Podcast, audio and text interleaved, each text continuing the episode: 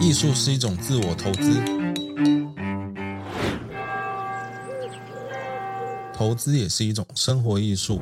And the piece is sold. 让我们撩您进艺术世界。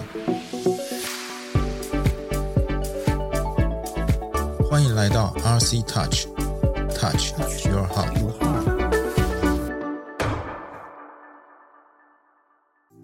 今天我们的节目主题呢非常的实在，为什么呢？我们之前已经有聊过说，哎，那我们要怎么跨入到艺术的领域啊？然后我们不懂艺术品到底还可不可以投资艺术？但是今天直接切入重点，我们要讨论的是，如果我真的想要开始投资艺术品，那我必须要有多少的自备款才能跨出我的第一步？对我来讲哦，其实艺术品啊，它不太像是我们生活里面常见的东西，也不是一个必需品。比如说，我今天我存钱，那我存钱我就去买房地产。那我房地产有两种方式，一个就是投资嘛，那至少有一个是我可以自己住。但是艺术品不赶快，因为艺术品你买了之后，你放在那边，它又不能吃，又不能用，那你放在那里，它又需要怎么样的去增加它未来的那个增资，就是更有价值。所以呢，我们如何要有一个眼光，或者是我们具备多少的钱，我们才可以适合开始跨入到艺术品的投资？这个今天也是我们的一个主题，就是在不给自己有压力的情况下，如何跨出第一步。那我们今天呢，一样是背包哥，还有我们的阿吉来跟分享，嗨，来跟大家 say hi 一下喽，大家好，我是背包哥。嗨。那我今天这边呢，我刚刚已经在我们开始录 podcast 之前哦，已经有听到了一个很有趣的案例哦。那这个案例由背包哥来跟我们分享一下，就是我们身边有个朋友，名字叫做仙女。那仙女第一次那么开始买艺术品的时候是怎么开始的？跟我们分享一下阿吉。哦，好好，是我是我啦，我啦，那个我有个朋友是仙女啊，不，我都叫她仙女。嘿嘿嘿然后是因为她常常帮我们很多忙，就很多时候自己要分身的时候都没办法，那就是仙女说很厉害，很有默契，都可以帮忙到很多事情，所以都叫她仙女。那我在这个收藏艺术品的过程里面啊，因为然后我就是到处推坑朋友嘛，那其实也不是单纯推坑啦，有时候自己也不是很确定，自己也不是很确定要不要收藏，然后当然就会一直问说，哎、你觉得这个怎么样？你觉得那个怎么样？哎、你觉得这个他妈是不是很贵啊？有点买不起怎么办？就是想办法要铺满嘛，看只有多少钱够不够这样。那我朋友就会跟着我一起看，所以仙女就整个过程都有看到，然后她也意识到了说，哎、就是有一些呃两三年前买的作品，然后到现在哎、都不可同日而语了。就是意思说，哎，后面的发展已经跟前面希望不赶快呢。对对对对就是你拿周杰伦刚开始的《可爱女人》的专辑，跟他嗯现在的这个成就来比嘛，OK，我对不对？赶快是不是不可同日而语？了解，谢谢你教我们一个很棒的成语，谢谢啊。后来有一次，就是仙女她就看中了我正要买的作品，那我那时候是要跟英国的一间艺廊买，买的时候她就想说啊，她就跟着买一张版画。这样，那就一起运过来，它可以省一些运费，因为我揪了三个人，搭便车一起对送过来。对对对，就可以省运费。这样，嗯那我是买平面的原作，然后我另外一个朋友也是买平面原作，仙女就是买版画，那张版画大概才三万这样。台币三万，对，但是到了现在已经可以上拍卖公司去拍卖了，那拍卖的成绩大概都是二十多万。哇样，就是仙女的那张版画而言啦，这个艺术家就是现在大家都很知道是盐田千春，哇现在大家都知道盐田千春了，但是在三四年前的时候，可能知道的人还不是这么多。那好像盐田千春也是去年在台湾有展嘛，对啊，去年在北美馆，北美馆嘛。对对对对对，其实我们也是很奸诈啦。我们是在前一年多的时候就知道了说，哎，盐田千春隔年会在台湾有展，有这个消息出来就对对了。所以我就知道说啊，这个一定会爆红。然后因为他本来作品也就很厉害了，就是议题也是超超强大，然后作品也是很细腻，都还蛮有议题的。然后就我也很喜欢，反正就是这样子嘛，就大概知道它展览一定会爆红，然后我也很喜欢，那要不要买？那个时候思考的点就这样，所以后来要买。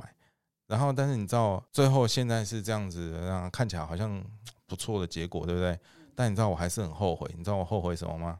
唔知你讲，没有买没有买更多，对我那时候应该要买立体件，就是我应该要买它立体的雕塑。我不应该去买平面，我干嘛买平面啊？没有买立体雕塑，你知道为什么吗？因为我想说。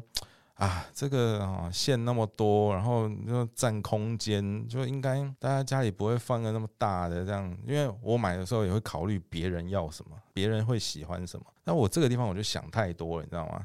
那有钱人家里根本就不会在意多一个空间放这么厉害的作品，好吗？所以我就是想太多，这就是没有我自己在后悔的。顺便补充一下好了，要买一个艺术家他的最经典的作品。对，那比如说一个雕塑家，他就你就买他的雕塑作品。但是如果他的一些绘画作品的话，那是有了主要的作品之后，然后再买一些次要的作品。了解，就是你买东西都是要买他的经典款。对对对对对吧？对对对对对，真的真的 对吧？对对对。哎，我也顺便分享一下我那个十五年前的例子好了。十五年前？对对对。哇，好啊，这个感觉很珍贵哦。没有，就十五年前那个拍卖场有叶志奇的作品，那时候啊，竟然都没有人要标哎，七万块起标，我这样一口就标到了，我好高兴哦！这件作品就一直挂在我的房间里面，然后但是后来也买了买了另外他两三件作品，嗯嗯嗯，可是过了大概五五六年之后，哎，他的作品也上拍场了，然后也渐渐红起来了。一个小资族的最大的缺陷就是，哎，有时候到了某一个关卡，你就是需要钱。你就必须要把你的作品给卖掉，然后就陆陆续续的把他的作品给卖掉。但虽然也觉得有点可惜，呃，心里面还默默的有一个想法，就是将来我更有钱的时候，还要把这个作品再买回来。哇，这算是一个许愿的。诶，那我再问一个问题哦，就是你刚刚背包哥有讲到一个，就是呃，一开始在买这个作品的时候，它可能是一个很好入手，但因为之后你看到了更喜欢的，但是更喜欢的可能已经超过了你现在目前能够出的现金或你的预算，所以你都会把你库存里面的作品，然后觉得哪些已经可以开始去做投资，或者是说出售的方式，然后再去攒钱回来再去买新的作品吗？对啊，你大概有个五年的计划。就比如说，你前面的五年大概就是每一年可以先买一件作品，然后到第五年之后，有一些增值幅度蛮大的作品呢，可以慢慢把它卖掉，换更好、更更大的或者是更喜欢的作品回来。哇，哎，这个也是第一次听到这样子的一个方式，因为我曾经只是有听过说，有些人买房子，他可能一开始先不求大，先够住，但地点一定要精华区选的好。那这个会不会就是等于说，你也是要先看到这个艺术家他有潜力，你再去买？然后等到哎，你已经开始，比如说结婚啊、生子啊，你的真的居住空间越来越大的时候，你等于就把你一开始买的这个第一套小套房，用最好的价钱卖掉之后，你再开始去买第二栋房子，然后第三栋房子，那越买越大，越买越喜欢，越适合自己，应该是这样讲，就是这个概念 哦，原来艺术品也可以这样子投资，真的是北外。那那个阿吉嘞？你刚刚讲到说小仙女啊，像小仙女，你这样帮她做一个那个什么，就是我觉得小仙女也算幸运啊，至少她在投资的路上还有你这个 m a g i 可以陪她，要不然她真的也不知道去哪里可以买到这些作品。看人看对了啊，所以跟师傅要跟对人啊，对，就好玩呢，就好玩呢，对啊。然后有的作品它其实也不是说一定是投资啦，有的时候刚开始真的就是喜欢，嗯。然后喜欢到其实没有去想什么这个投资的这个，但是你反而，哎，之后可能看到他上拍啊，或者有的是定价直接就翻一倍的这种，那其实就算你手上的还没卖掉，但你也会很有成就感啦。就像你买了房子，但你人住在里面，那你也没有要卖房，但是房价涨了，你会不会很爽？就觉得我住在一个超级精华的地带。对，哎，对对。然后我后来有也有一个深刻的那种体验哈，就是。我有问我问过我妈一个问题，就是到底要有多少钱才算是有钱人？我妈是银行退休的，那她好那时候就说：“哎，你问这个问题其实有点傻。真正的有钱人哈，他不会知道他自己有多少钱的。我就是他的东西可能很多是无价的，然后会浮动的，就难以真的用钱去计算的。”然后我觉得就开始收藏艺术品之后，我发现啊，就是收藏艺术品在某种程度上，其实自己就已经算是个富有的人，这样不管是不是心灵或是户头，艺术品富翁哦。对对对对，我觉得可以可以这样类比啦，这样。哦，诶，那我这边再延伸呃问一下，因为刚刚两位都有分享到说自己在过去的时候的收藏，然后之后可以。就顺利的增值，然后又有呃获得很好的一个报酬。那我再接下来再直接再聚回来讨论一下、哦，就是关于就是我们如果今天真的也有一个作品，我们很想买，但是我们却不知道该用什么样的钱去买。我会这样讲的原因，是因为很多的投资理财啊，都会跟你讲说，诶，你现在没有钱啊，那你至少每个月要把你的收入的百分之几切出来，存到一个户头里面。然后强迫存钱，然后可能存到一个金额的时候，你再去买人生的第一只股或者是一个基金，然后再去做投资。那我就很好奇，那关于我们的艺术投资的部分，也有需要让自己去特别存一个户头出来，然后我们才可以进入到第一步的艺术投资吗？还是说，呃，两位过去在于一开始是怎么进入到艺术投资这个部分，可以跟我们分享一下吗？基本上我自己的理财习惯是，你如果存够了六个月到十二个月的紧急预备金，假设说每个月要花两万块钱的话，六个月就是十二万，然后一年的话就是二十四万。我现在是在做一个算术乘不好。法，，呃，然后多的钱的话，多的钱，哎，你就可以拿来投资股票啊、基金啊、房地产啊等等等等都可以投资。但艺术品当然也是其中的一环啊。但是你就考虑到你的那个变现性啊，比如说股票的话，两天就可以拿到钱了，那它的变现性会比较高一点。那定存的话也是，定存的话就随时去解约，啊，就损失利息而已，但是还是可以拿到钱。那但是房地产跟艺术品的话，变现性会稍微慢一点啊。但是你可以在这个累积财富的过程中，你慢慢去学习，慢慢去学习，学习到要分辨什么是艺术品，什么不是艺术品，再进阶分辨一下什么是好的艺术品，好的艺术品当中什么是适合投资的艺术品。呃，这些我们或许在后面的节目中还可以再慢慢的聊一下。诶，那我觉得我这边我必须先来了解一下，像刚背包客讲的，至少我要了解什么是艺术品吧，要不然，因为我会这样问的原因是，有时候我们去一些观光景点，然后有一些在地的呃雕刻师傅，他们可能就刻了一个东西，就说啊，我是创作，我是艺术家，呃那这个东西可不可以？买？那叫工艺品。对，那不是哦不是艺术品。那什么样才叫做艺术品？它的定你要义是什么？你要了解艺术史啊，就是嗯前人没有做过的东西，你是一个创新的角色，嗯，然后你投入非常大的情感，可以打动人心的，可能是这个时代里面呃很早就去发现这个事情，可以触动你的，或者是影响到下那个下一代人的。诶，那我可以把它换个角度来讲嘛，比如说今天一样都很多的艺术家，那有些艺术家他可能是在自己的呃小圈圈里面创作，创作完之后他觉得他这是在创作，他也是有理念有理想，可是他跟一些艺术品，但是这个艺术品它不一样的地方是一个有发表过，一个没有发表过，那是不是我们要去挑的会比较类似像于这种有发表？或者是它有持续曝光，或者是它是有有个发展潜力的这样子的艺术品，才是我们可能会比较好入手的这种投资艺术品，算吗？我觉得可以这样类比啦，嗯就是今天大家都会唱歌嘛，每个人都会叫歌手嘛，嗯，对不对？对，理不解，不是嘛？对啊，就可能要跟有经纪人，嗯然后可能要跟经纪公司签约，嗯这样。那当然，假设我很会唱歌的话，我可能会当 YouTuber 或者街头艺人，那那些都是出头的一种方式。嗯，但是整个大方向就还是你可以拥有多少粉丝嘛，就会决定你是不是可以成为艺人这个条件。所以我会觉得是这样子啊。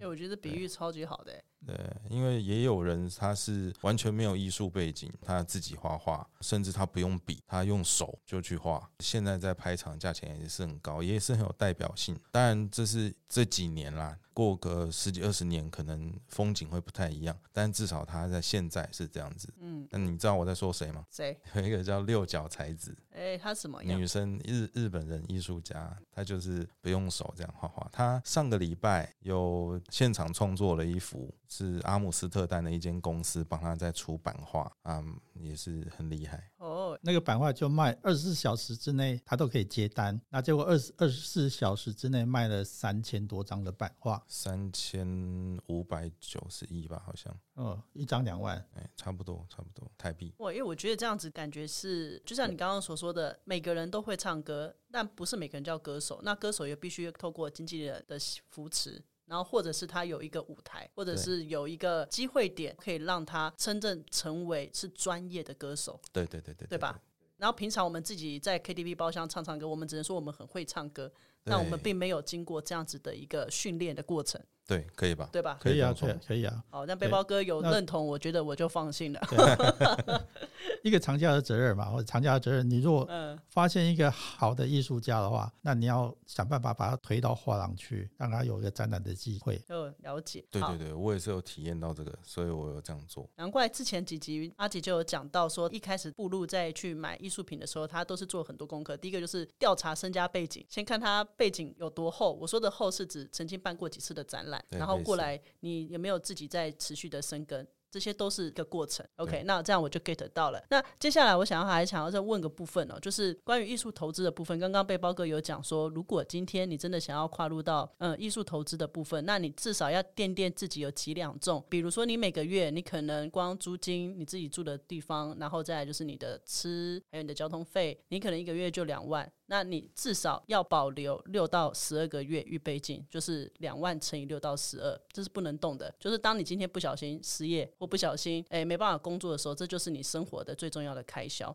但除此之外，如果你最重要的开销的预备金足够了，你有闲钱，其实就是很适合慢慢的去做一些艺术投资，对啊，我认为大概是年收入的十分之一，十分之一。对，是很适当的那个艺术投资的额度。嗯嗯嗯，如果说可以拿年收入的十分之一，然后购藏一到两件的艺术品，然后三到五年之后，有些艺术品可以慢慢的轮替，然后试出，然后让别人也有机会可以玩到这些东西。嗯嗯，对对对，厂家都有一一件那个一句话叫做“艺术品是人类共同的资产”。我们只是暂时的保管者而已，所以放出来让别人玩也是也是一件功德的事情。我觉得超美的。你刚刚讲那个话，就是艺术品它不属于任何的谁，它有呃，一天，是人类共同共同的资资产产，我们只是暂时的保管者。嗯哼，然后我会觉得那个之前好像也是背包哥吧，有跟我聊到，嗯就是有一个投资理财的三角形哦。嗯，你有了紧急预备金，有了闲钱以后，开始可能最下面的是保险，再往上是基金。活存、定存，啊，对，然后之后再有钱的就是基金、股票、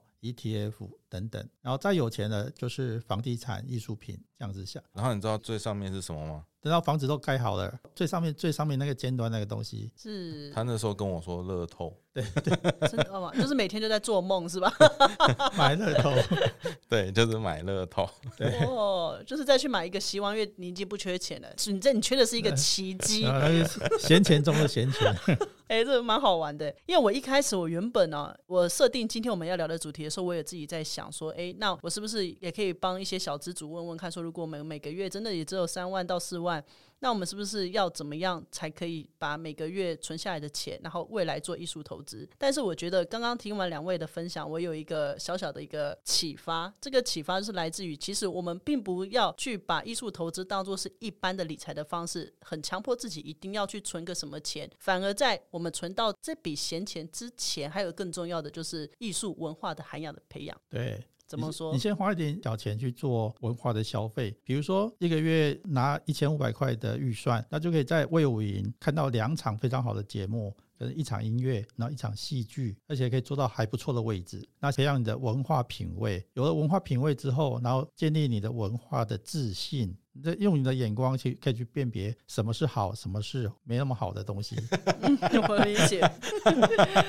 呃，因为这个很难讲，因为你的好跟我的好不赶快，但是就是你要多听多看，你才可以慢慢的辨别出来。我我举一个我最近的例子哦，就是我们前几天去吃了一个意大利面。然后我朋友跟我要盖喝甲盖喝甲啊，我去吃的时候就说哇，这就是那个料理包出来的，有什么好吃的？那为什么会这样？但是这个味道不是说难吃哦，这个味道可能在我国中、高中我预算有限的时候，我会觉得很好吃。但当我今天慢慢有一些收入的时候，我可能有去体验过其他，比如说米其林的啊意式料理，或者是其他的。我吃过了道地的东西之后，我再回来吃，我就发现，哎，我吃得出来什么是真正现炒的，什么是用料理包煮出来的。你的舌头变刁了。对，所以艺术品感觉也是这个模式，对，是吗？没错。我现在跟阿吉大概就是看一眼，大概就知道，嗯，有有没有前途？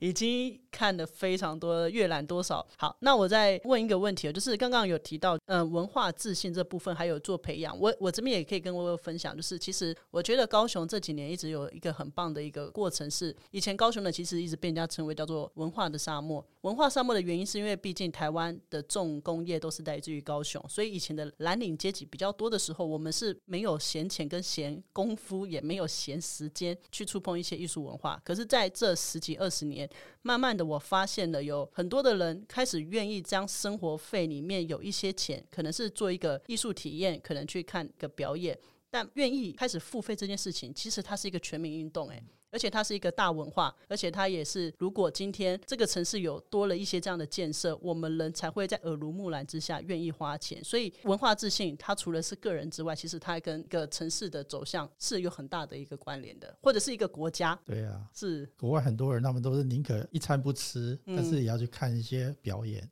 哎，真的超棒的！我还有一个故事，我想跟各位分享，就是呃，我前几天跟我一个朋友在聊天哦，他说他第一次去意大利朋友的家里面去过年。然后他过年的时候，就华人就觉得，哎，吃完饭大家就拜年，然后就开始你看我，我看你，要不要就打麻将，就是这样就过了。可是他说他去意大利跟他的朋友过年的时候，他们给他一个很深刻的印象是吃着吃着，旁边的表哥突然开始拉小提琴了，然后再来就是嫂嫂，他可能就拿出长笛了，再来就是老爷爷可能就打开钢琴开始弹钢琴了，然后会唱歌人就开始唱歌，立刻现场变成一个大型的交响乐。他就问很好奇说，你们每年都这样说？对啊，音乐不就是这样吗？我们每个人。从小都有这样子的学习，所以音乐在我们身边久了，我们很容易把它变成是一个日常生活。那我觉得台湾现在好像也在走这条路，虽然可能不知道这条路要走多久，可是我觉得是一个很好的开始。对我觉得超棒，好吧？那我再问一个问题哦，就是刚刚背包哥有分享说，哎，在于还没有真正开始投资之前，我们要做一个文化的培养，这是背包哥他的一个历程。那阿锦你？一开始在走入到艺术投资还没有真的下手之前，你都在做什么？嗯，一样啊，就是一直看，一直看，一直看。比如你会从哪里切进去，或者是你看你喜欢的啊？我就是比较市侩一点，我就全部都在看拍卖会，全部都在看艺廊。像背包哥讲的那个魏无营那个啊，我就比较惭愧，我就都没去。你直接就是背包哥都有约啊，然后我都忽略。哎，对，那是我比较惭愧的地方。但我是就是在看作品啦，这样就一直看。一直看，一直看，因为我觉得两背包跟阿吉真的不一样的地方是，背包哥他可能想要培养的是他对整个艺术的脉络，或者是整个艺术圈，包括了音乐，包括了艺术品，然后包括了创作，他想要看的是唤起人性的真善美。对，没错，这就是相关的啊。对。而且我觉得这跟阿吉的背景也蛮有兴趣的，因为你是无意间发现哇，艺术品原来可以增值，所以你是从这个点，然后开始进入到艺术圈的投资，然后才慢慢的因为这个点的开始，也但是也启发了你对艺术的好奇心。对啊，对啊，对啊，也是喜欢嘛。嗯，对啊，有趣。所以其实这样的一个结论下来，其实没有所谓的一定要存多少钱，或者是你要有节奏性的存钱，你才可以进入到投资。应该换个头来讲，是像。背包哥跟阿吉这边所说的，你就是先多看嘛，然后如果你喜欢音乐，你就去听嘛，然后你喜欢看展览，你就去嘛。而且美术馆又是免钱的，为何你不先去走一走、看一看？当你觉得你对艺术真的有共鸣、有感觉的时候，你再来去想怎么投资，这反而是一个重点。对对对对对，嗯。所以我们的结论好像是投资你的脑袋比较重要。所以搞不好听到我们这集的朋友从头到尾听到说，我就是想要开始看我要存多少钱，那听到最后就没有，你先投资自己比较重要。嗯，或者说就永远都存不够啊。哎呀，像那个哎，我忘记是曹新成吗？反正一个很有名的收藏家说过，嗯，他是站在一幅很大的画前面。那幅画也是很厉害，嗯，然后他是说，在艺术之前，人人都是贫瘠者。怎么说？那是什么样的意境？他已经是超有钱的人了，但他就觉得说，在艺术面前，大家都还是很贫瘠，不管是知识上的贫瘠，或是金钱上的贫，因为永远都有很贵的作品啊，就是各方面的贫瘠。这是每一个厂家共同的心声。每个厂家在艺术品的面前都觉得永远缺的就是钱，怎么钱再多都买不完，所以我觉得还是适可而止，按照自己的能力去做。对啊，所以没有说一定要多少，或者说哎怎样就不够这样，所以这嗯我觉得还好啦，就多看看到自己喜欢的，然后你再看够不够嘛。嗯嗯，对啊，不是说东西还没出来，然后你就一直在担心够不够。像像比如说，有时候我三五千块就真的就可以买到很好很好的作品了。嗯，嗯，年轻的好的，几千块钱就有了。诶，那我可以问嘛？就是你看到你觉得大概三千五千可以买的这个年轻艺术家，通常你看到他的特质是什么？因为我觉得你也在投资他嘛，就是给他一些鼓励。那像这种喜欢的是你单纯因为作品喜欢，还是没有？其实我就也看到他未来的潜在，就是你那时候会花作品要做到很到位，到位然后他为自己的作品然后负责，什么叫负责就是做到很完整、很到位这样。了解。这个我也可以讲一个我的例子，就是我在四五年前吧，嗯反正也是手机滑一滑滑一滑，然后看到呃诶印尼的艺术家哇，很作品很棒，然后很精致，然后诶画的我也好喜欢哦，然后我就直接去问他说，诶，你这个。我能不能收藏？干嘛买一张这样？他说好啊，那素描五百美金，然后我就买了。现在在拍卖场上可以看到，嗯，嗯，呃一张要破百，破百什么？破百万。台币百万台币。哦，对对对对对，哇塞！嗯所以你买了他几张？没有，我就很后悔啊，我就只买一张啊。这种那千金难买早知道的事情，对不对？他如果早知道的话，我就全买了。所以以后如果有存到钱，就是跟阿吉，阿吉买一张你就买两张就对了。也没有啦，就是在在当下真的也都不敢啊因为当下他那五百美金就是他最贵的一个价钱了，对啊。那我也是考虑完了，哎，五百五百我出得起啊，我也很喜欢啊，那我也没有考虑什么以后要卖多少钱干嘛的，就是我喜欢这样，嗯嗯然后就买了就收藏，对没想到他之后可以这样。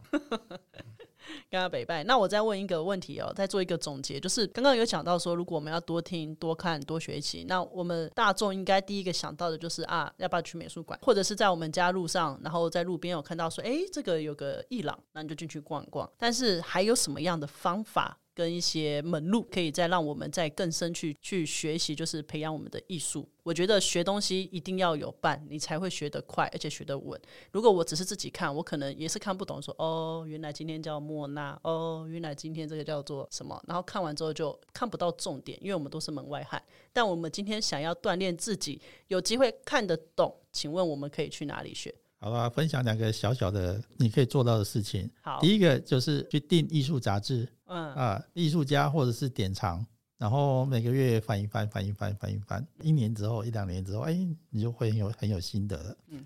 第二个就是去参加艺术市场或艺术投资方面的社群，里面好多的专家。嗯。像比如说最近在讨论一个问题，加藤泉跟哈比尔哈比尔这两个人对对对钱一样，会价钱一样，你会选哪一个？但是都没有正确答案了。嗯嗯嗯嗯。但就可以很多问题可以思考。嗯，那阿吉嘞，就是你自己，因为像背包哥刚好推荐两个杂志嘛，一个是典典藏艺术家，嗯，这两个都可以去看。那你呢？针对艺术品方面的话，我就觉得拍卖会就是很直接的，嗯就是因为它记录也很多嘛，嗯然后艺术家很多，然后他的作品的拍卖记录很多，可以从那里面去学习。那你可以从他们的价钱，你不见得一定要买，嗯，不是说都买，因为他们都已经拍卖完了，你也买不到，嗯，所以但是你可以知道啊，这个为什么可以这么贵，贵的理由是什么？那你可以去找他的特质，他作品的概念，或者说这个艺术家他本身的代表性是什么？他总会有些理由嘛，不然没有那么多神经病会去花那么多钱买一个那东西。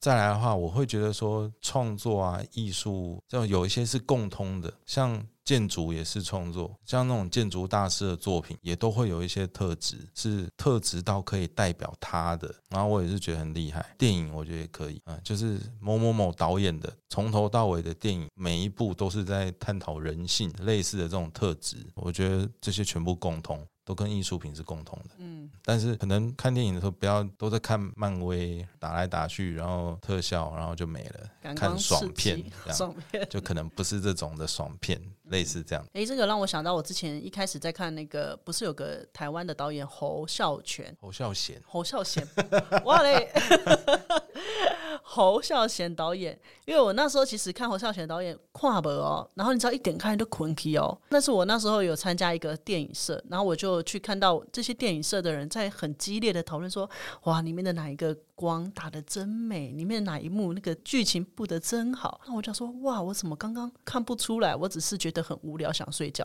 但是呢，我慢慢的去培养自己，可以看这种比较静态的电影的时候，有一天我在看静态电影的时候，我发现一件很重要的事情，我会睡不着。你以前看这种电影你会睡着，可是我发现我居然还可以把它看完，就代表我成功的第一步就是你开始至少去观察跟去看它里面的内容。然后我刚刚这样听完两个人的这样子的介绍之后啊，我就觉得说，在还没有开始出手之前，背包哥会比较偏向于你去培养自己的文化自信。跟文化的感受力，阿吉这边的话是培养你对于艺术投资的敏锐度，所以你从拍卖市场开始先去研究，所以你是属于研究型的，嗯，对吧？诶，那我再问最后一个，就是我知道阿吉跟背包哥之前是在读书会认识的嘛？那我可以问一下读书会都在干嘛嘛？至少让我们可以知道一下，说艺术投资他们其实也是可以交流的，是在看书吗？就每次都会有一个主，嗯，有这个主题，然后就来讨论，或者是说你带着你的作品来，那再来讨论一下。那就知道自己好不好，反正就是大家会互相讨论啊。那个时候读书会主轴是一本书啊，一个人的收藏啊，要签写的，然后我就从里面截取说很多藏家必须知道的一些知识常识，每一次都列出了大概十到十五个问题，就针对这个问题讨论这样。哇，如果真的有小白进去听不懂，他在旁边听，其实也搞不好就收获良多。有啦，我在那时候可能就小白啊，听不懂，但还是觉得很有趣。对啊，对啊，对啊。嗯，阿姐，你刚刚有讲到说你是从拍卖市场开始看，那你可以先跟我们分享你是从哪一些网站嘛？就是至少让我们哎回去有机会先 Google 练习一下。会啊，会啊，你常常听到的苏富比啊、佳士得啊，台湾的话罗浮奥啊，这些你去搜寻，你可以从年度去搜寻结果，或者是你可以。从艺术家去搜寻他的个人的所有的作品的拍卖记录，嗯，都可以找到。而且透过 YouTube 还可以看到现场，哎，哇！啊，对对对对对对对。因为他们都很实在，他们不作假的。对，去。然后台湾还有几间拍卖公司嘛，中诚，然后景勋楼，哦，景勋楼，地图，地图是上市公司，木村堂，哎，木村堂，等等等等，还有很多了。那我觉得我今天来帮大家做个小小的总结哦，就是你要如何进入到艺术投资市场，其实它有分三个顺序。第一个，你先去学习怎么培养自己。